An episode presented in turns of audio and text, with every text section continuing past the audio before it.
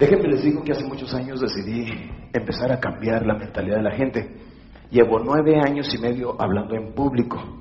Entonces dije, si les enseño a las personas que cambiando nuestro comportamiento, automáticamente cambiamos nuestros resultados en la vida, pues todos pueden cambiar.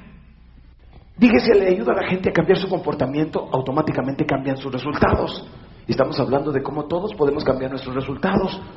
Pero simplemente no funcionaba. Todo lo que yo había aprendido escuchando cassettes, información desde hace muchos años del señor Earl Nightingale, empecé a escuchar cassettes de Zig Ziglar, empecé a tomar seminarios con Anthony Robbins, con Jim Rohn, con Tom Peters, con este tipo de personas, y me di cuenta que los conceptos funcionaban para todas las personas, no importando nacionalidades.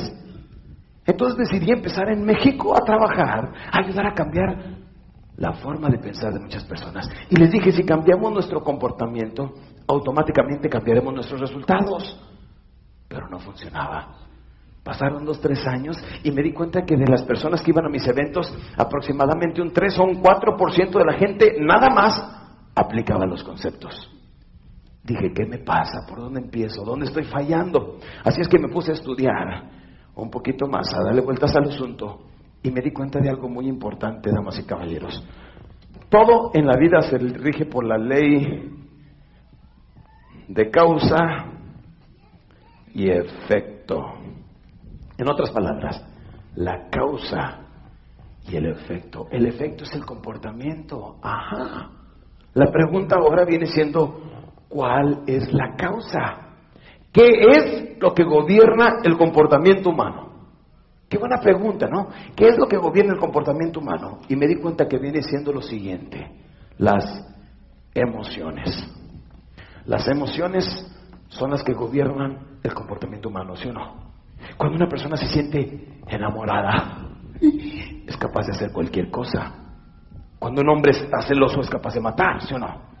Por despecho somos capaces hasta de, de, de trabajar para demostrar que sí podemos.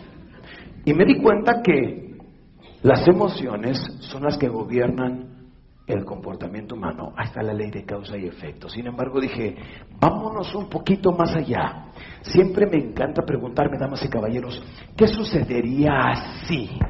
Cada vez que me pongo a analizar cómo somos los seres humanos, digo, híjole, qué grandes somos. Me doy cuenta, damas y caballeros, que en esta ciudad es grande pero dentro de la ciudad hay colonias, dentro de las colonias hay casas, dentro de las casas hay gente, dentro de la gente podemos desglosarlo hasta llegar a una célula, ¿sí o no? De la misma forma, colonias, ciudades, estados, países, el mundo, somos parte todos de un universo.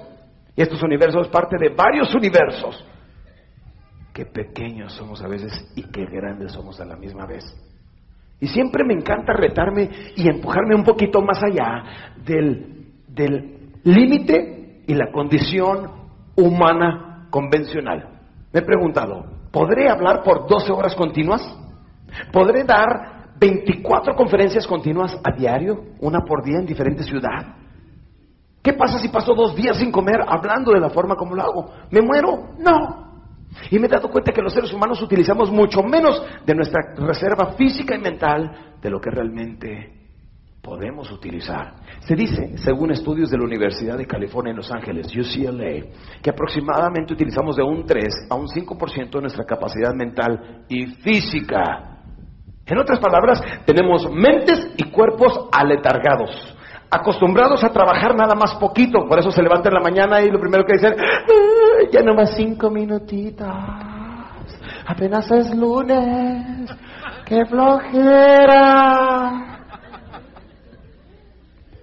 La gente se le ve cara de lunes los lunes, ¿sí o no?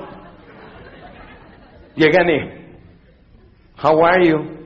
Fine, it's Monday. Para ser lunes estoy bien. ¿Qué tiene lunes? Si no te gustan los lunes, trata de vivir sin uno de ellos. Bríncatelo. No puedes, mejor aceptarlo y disfrútalo, ¿sí o no?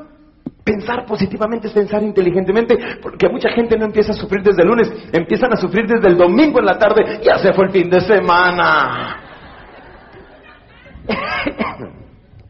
Por eso les digo, ¿qué es lo que ahora gobierna las emociones? Aquí están a punto de aprender algo bien interesante. Lo que gobierna las emociones vienen siendo las creencias. Damas y caballeros, decimos que las creencias son más poderosas que la realidad. No es lo que esté sucediendo, es lo que estamos interpretando. Es lo que estamos interpretando. Las creencias son más poderosas que la realidad. No es lo que realmente eres. Porque fuimos diseñados en la misma imagen de Dios. Ventajas mentales y físicas igual que cualquiera, ¿sí o no? Pero no es lo que eres, es lo que tú crees que eres. Y las creencias son los que nos mantienen viviendo en un mundo limitado, ¿sí o no? Si cambiamos nuestras creencias, automáticamente controlaremos nuestras emociones, tendremos diferente comportamiento y lograremos mejores resultados. ¿Están de acuerdo conmigo? Hoy vamos a hablar de cómo podemos cambiar todo eso. Hoy vamos a hacer un viaje hacia el interior de nuestra mente y saber cómo hemos sido programados, cómo hemos sido condicionados y cómo podemos cambiar. Déjenme les digo que algo que siempre quise tener fue un piano. Hace varios años que lo tengo, no he aprendido a tocarlo y probablemente nunca aprenda. Pero me los yo mucho a la gente que va a mi casa y de mi piano. En una ocasión cuando lo compré, voy, paso y le hago ting, ting, se oía muy bien, pero la segunda vuelta que me toco a casa, como un mes después, voy como cada vez a mi casa, muchachos. Y al otro día es el colmo que toco y abrí mi hijo, dice, mamá, aquí habla un señor. Ya no me conocía. Pero el otro señor, de bien que... No, no es cierto, muchachos, más vale que no diga nada porque a lo mejor ahorita hay fiesta en mi casa, ¿verdad? No, no, no, muchachos, Voy llegando a mi casa, paso por el piano, No sé mucho de música, pero suficiente para saber que estaba desafinado. Al otro día en la mañana les llamo a los señores, les dije, oiga señor, hace un mes que adquirí este piano y ya estoy desafinado. Dijo, vamos a ir a arreglarlo.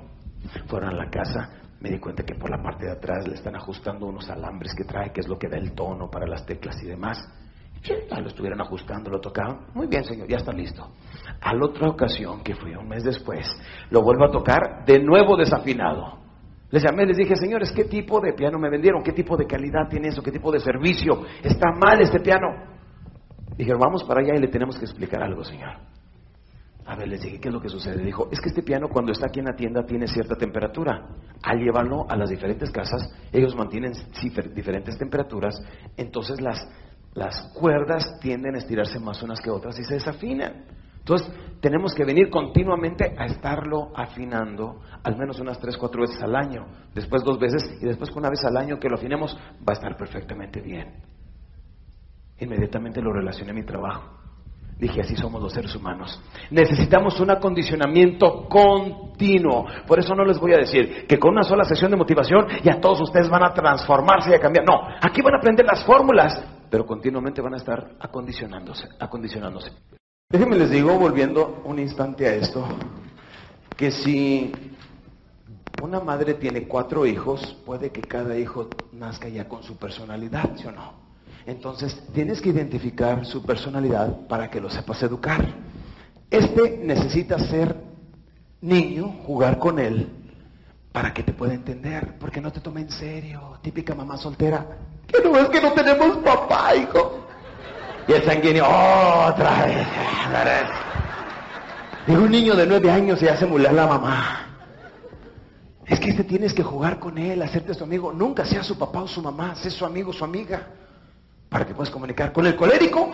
Es una máquina busca metas. Ahí en el coleriquito trabajando, haciendo esto, sus tareas, haciendo otro que esté, oye, te hago una patineta y te la vendo. ¿En serio? Le dice la mamá, si sacas buenas calificaciones, te compro una bicicleta. Ya vas. Es una máquina, busca metas. El flemático es muy ordenado. No le mueva sus cosas, ¿sí? porque cuidado. Tengo un amigo que es tan meticuloso, tan meticuloso, que cada vez que le pagan, estira sus billetes perfectamente bien. Los pone en la cartera. Y los otros mulas en el trabajo, que ya los conocía cuando está, tiene sus billetes ya casi terminan, pasan y...